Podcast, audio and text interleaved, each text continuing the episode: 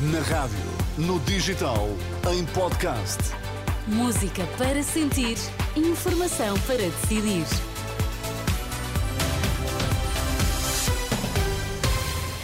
Notícias para ouvir agora na Renascença. Começamos pelos títulos em destaque.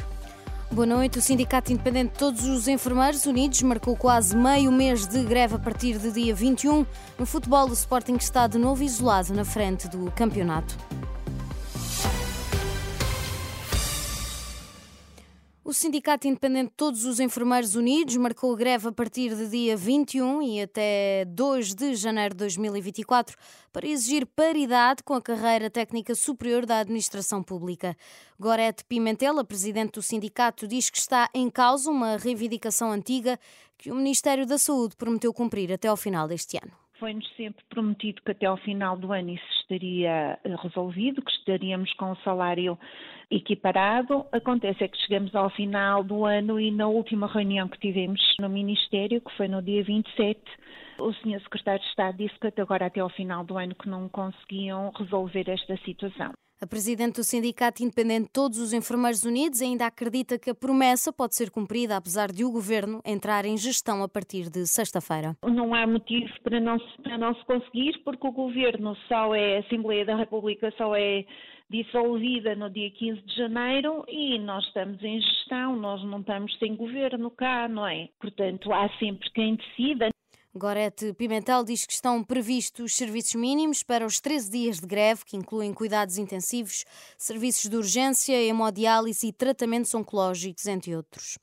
O Ministério da Saúde diz que é prematuro tirar conclusões sobre a situação de saúde das pessoas com base em dados parcelares de utilização do serviço de urgência.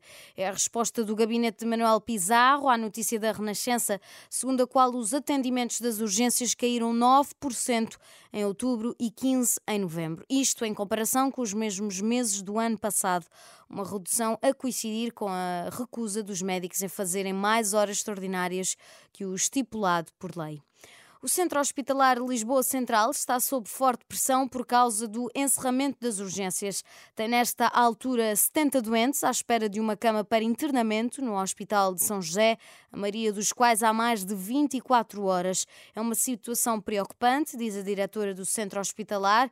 Maria José Costa Dias sublinha que estão em causa doentes idosos e complexos. A maior parte deles estão de faixas etárias elevadas, com uma média de 80 ou mais anos, e com várias comorbilidades uh, associadas, são na verdade doentes complexos que nos estão neste momento a chegar aqui ao hospital, em virtude também de várias urgências à nossa volta terem encerrado Ouvida pela jornalista Anabela Góis, Maria José Costa Dias adianta que todas as unidades do Centro Hospitalar Lisboa Central estão muito pressionadas. Na Estefânia há dias em que são vistas 300 crianças e a maternidade Alfredo da Costa está a dar resposta. No futebol, o Sporting regressou à liderança isolada da tabela no Campeonato Nacional de Futebol, aproveitou o empate do Benfica em casa do Moreirense e esta noite em Alvalade venceu por 3-1 o Gil Vicente.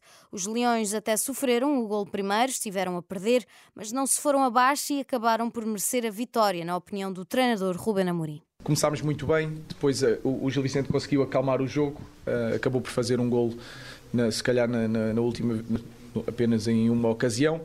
Nós já estávamos a tentar, um, volto a dizer, no início melhor do que depois no desenrolar da, da primeira parte, uh, mas penso que o empate foi, foi, foi inteiramente justo. Um, depois fomos para o intervalo e aí conseguimos, acelerarmos na segunda parte, encostámos o Gil Vicente à, à sua baliza, criámos várias ocasiões que poderíamos ter feito melhor. Depois, no fim, também já com algum cansaço, uh, recolhemos mais um bocadinho nos últimos, nos últimos, diria, 10 minutos com os descontos e controlámos o jogo e acho que fomos uns justos vencedores.